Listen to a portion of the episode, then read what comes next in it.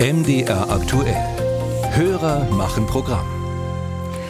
Das russische Ballett ist ja bekannt für seine hohe tänzerische Qualität. Gerade vor und nach dem Jahreswechsel zieht es viele Menschen ins Theater, um sich Klassiker wie den Nussknacker oder auch Schwanensee anzuschauen.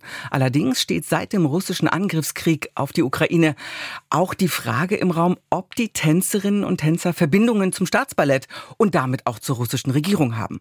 Das fragt sich zumindest unser Hörer Sebastian Pfütze aus Weimar. Jedes Jahr touren Ballettkompanien durch Deutschland. Früher wurden sie zum Beispiel als russisches Staatsballett Moskau beworben. Jetzt ist mir aufgefallen, dass nichts über ihre Herkunft gesagt wird. Wer profitiert von diesen Veranstaltungen? Finanziert das deutsche Publikum damit den russischen Angriffskrieg? Und Sarah Bötscher ist dieser Frage nachgegangen.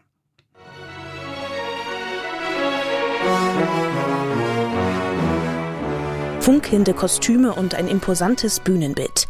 Damit fährt das sogenannte Grand Classic Ballett auf. Ein Ensemble, das Ende Dezember in Weimar und gestern Abend auch in Halle gespielt hat.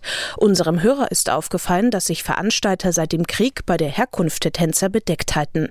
Dazu haben auch Ukrainer einer Initiative in Weimar recherchiert. Die Initiative für Frieden und Solidarität mit der Ukraine.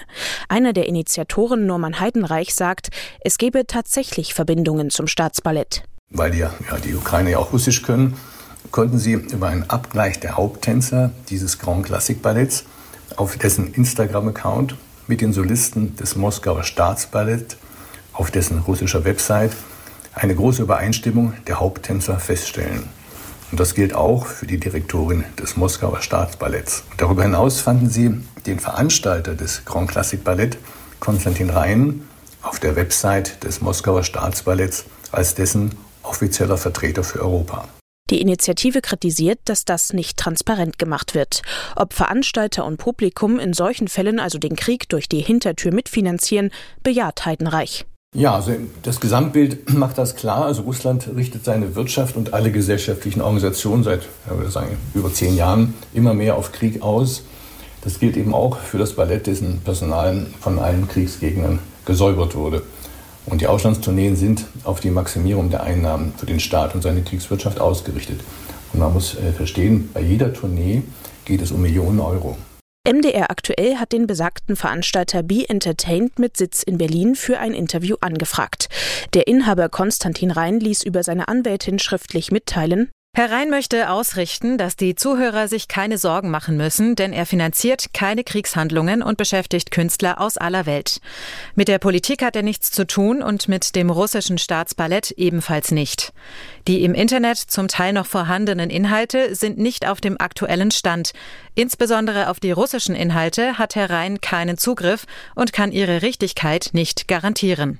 Auch die Weimar GmbH, also die Marketinggesellschaft der Stadt, hatte sich vom Veranstalter bestätigen lassen, dass das Ensemble nicht mit dem Staatsballett gleichzusetzen sei. So heißt es in einem Bericht der Thüringer Allgemeinen Zeitung. Und auch der Präsident des Thüringer Kulturrates, Jörg Kasper, ist dafür, den Veranstaltern hier zu vertrauen. Wir haben die Kunstfreiheit in Artikel 5 Absatz 3 Grundgesetz. Das ist bei uns ein hohes, schrankenloses Gut in unserem Land. Die gilt nicht nur für Deutsche, sondern auch für Ausländerinnen und Ausländer. Insofern kann man nicht sagen pauschal, äh, wir verweigern denen das. Wenn diese Künstlerinnen und Künstler aus Russland äh, das Ganze nicht als Propagandaveranstaltung nutzen oder nicht direkt mit dem Signum auftreten, da für Putin äh, Politik zu machen, habe ich da relativ Vertrauen in die Veranstalterinnen und Veranstalter, auch in unserem Bundesland. Und wenn das nicht unmittelbar eine russische staatliche Hintergrundsituation ist, dann sollte man das zulassen und ermöglichen, dass diese Tänzerinnen und Tänzer ihren Beruf ausüben. Die Initiative für Frieden und Solidarität mit der Ukraine gibt sich damit nicht zufrieden. Sie hatte deshalb bei der Vorstellung in Weimar eine Mahnwache gehalten.